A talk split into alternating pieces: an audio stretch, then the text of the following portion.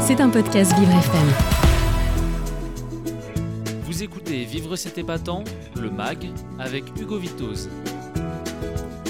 Et dans Vivre, c'est épatant, le mag en début euh, d'émission. Chaque jour, on reçoit un invité épatant. Et le mercredi, on reçoit un commerçant. Aujourd'hui, on reçoit Pierre-Marie Bernard, un joaillier. Il est au micro de Léna Hubert. Bonjour à tous les deux.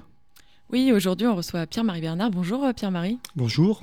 Donc, vous êtes artisan euh, joaillier depuis 1976. Vous êtes aujourd'hui installé dans votre atelier à Paris, dans le 9e arrondissement. Donc, pouvez-vous nous expliquer un peu en quoi consiste le métier de joaillier? C'est un vieux métier qui consiste à fabriquer des, objets, des, parures, avec des hum, matières précieuses, du métal, de l'or, conducteur électrique, mais aussi très malléable pour sa, hum, pour, sa souplesse et pour pouvoir le travailler finement, et puis des pierres précieuses également. Et euh, pouvez-vous nous en dire plus sur votre parcours? Est-ce que vous êtes directement orienté euh, dans cette voie? Oui. Oui, parce que j'avais un papy qui, en province, vendait des bijoux. Alors, il était horloger, lui, de métier.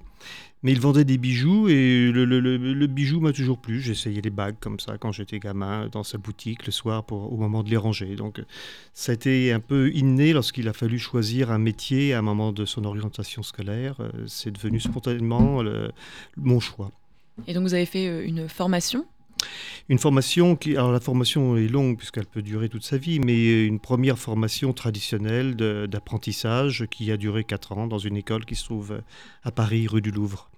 Et donc vous proposez euh, dans votre atelier des bijoux sur mesure. Vous dites même sur votre site que vous pouvez créer euh, le bijou de nos rêves. Euh, comment on fait pour créer le bijou de, rêve de quelqu'un? Pour créer le bijou du rêve de quelqu'un, eh il faut déjà écouter ce quelqu'un pour savoir ce qu'il ce qu'il veut, ce qu'il désire, ce qu'il a dans sa tête, comment il veut vivre l'objet qu'il veut porter, et pour pouvoir le, le réaliser. Alors après, la réalisation va nécessiter un certain nombre de techniques à mettre en œuvre. Les techniques, je les ai, je commence à, accumuler un certain nombre d'années pour les maîtriser suffisamment bien. Ce qui est le plus difficile, c'est quand même euh, de comprendre bien la personne, et, c'est pourquoi je valide toutes les étapes de, construction du bijou, du premier, de, la première rencontre où nous faisons connaissance jusqu'à la finalisation où nous livrons. Il y a tout un parcours presque initiatique pour la personne qui vient me voir. Alors le bijou de, tous les rêves a évidemment un coût, donc il faut aussi savoir s'adapter au, à ce que la personne a envie de dépenser dans, l'objet.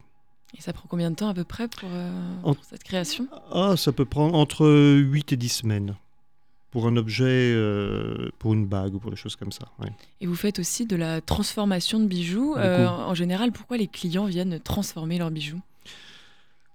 C'est un peu ce que l'on appelle l'économie circulaire, c'est-à-dire que l'on retrouve les, matériaux antérieurs, euh, mais on a parfois des, objets qui viennent de famille, on y est attaché parce qu'on sait que c'est l'objet qui était à la maman de sa maman ou au papa de sa maman, etc. Et, euh, mais ils ne plaisent plus. Donc il faut conserver les, matériaux pour pouvoir les, valoriser et on les revalorise sur un autre dessin en fonction de ce que la personne veut. Euh, et, vous, est-ce que, par exemple, vous avez une, journée type? Est-ce que vous travaillez en équipe, seul? Comment vous vous organisez dans votre atelier? Alors, nous sommes un tout petit atelier, nous sommes trois. Euh, avec moi, il y a une jeune personne qui, m'accompagne, qui s'appelle Astrid, qui est ma collaboratrice. Je l'ai eue comme élève en école, puisque je donne des cours en école, puis je l'ai eue comme stagiaire, et maintenant c'est ma collaboratrice. Et d'ici quelques mois, ce sera, même, celle qui me succédera. Donc euh, tout va bien de ce côté-là. Et puis, euh, j'ai une autre personne qui. Nous sommes dans une société libérale où il faut crier très, très, très, très fort pour être à peine audible. Et donc, elle s'occupe de la communication. Voilà. Et elle s'appelle Faustine et, et, je me satisfais de son travail. Hein. Et si je ne serais pas là si elle n'était pas, si elle n'était pas là. Et vous, comment, euh, du coup, vous, vous avez concilié euh, l'aspect artisanal et l'aspect plus commercial de votre, de votre métier? Alors, nous ne raisonnons pas en, en commerçant malgré l'intro. c'est pour ça que j'ai froncé les sourcils tout à l'heure. Euh, je suis vraiment artisan. Hein. L'artisan vit de sa propre production, il ne vit pas de la production des autres. Euh, pour, pour vendre, eh il faut se faire connaître et puis il faut donner confiance et donner envie à la personne qui vient nous voir de, nous faire travailler. Et, euh, comment vous qualifieriez la frontière dans votre métier entre l'art et, l'artisanat? Elle est floue. L'art travaillera un côté plus conceptuel, sans doute, alors que l'artisanat doit nécessairement faire d'abord appel à un savoir-faire, un travail de la main, un travail corporel. Et euh, tout à l'heure, vous, euh, vous, évoquiez plusieurs matériaux avec euh, lesquels vous travaillez. Comment vous, vous les trouvez? Est-ce que vous faites un peu de récupération? Alors, tout le métal précieux qui est vendu en France, c'est de l'or, enfin, c'est du métal recyclé. et j'achète auprès de fournisseurs qui, qui nous garantissent absolument ça. Je peux aussi récupérer le métal des clients qui, sur, sur les vieux bijoux que nous recyclons, euh, que nous transformons, nous pouvons aussi récupérer ce métal-là. Et euh, est-ce que vous diriez qu'il est facile, par exemple, de trouver du travail et de gagner sa vie quand on est euh, où on veut devenir joaillier?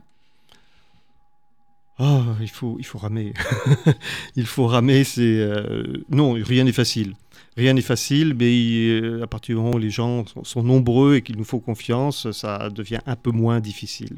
Et quel conseil vous donneriez donc à, par exemple, un jeune qui voudrait se, lancer et qui serait euh, passionné euh, justement? Ah, s'il est passionné, il faut qu'il s'intéresse, qu'il s'intéresse à tout, alors qu'il s'intéresse à l'art, parce que nous sommes sur un terrain concurrentiel, et donc euh, ce qui fait la différence entre un artisan et un autre, c'est un peu son, son coup d'œil, son coup de patte, et pour ça, il faut qu'il se soit intéressé à l'art et aux choses, aux belles formes, aux belles courbes, aux beaux agencements de couleurs, et puis il faut de la patience, et il faut aussi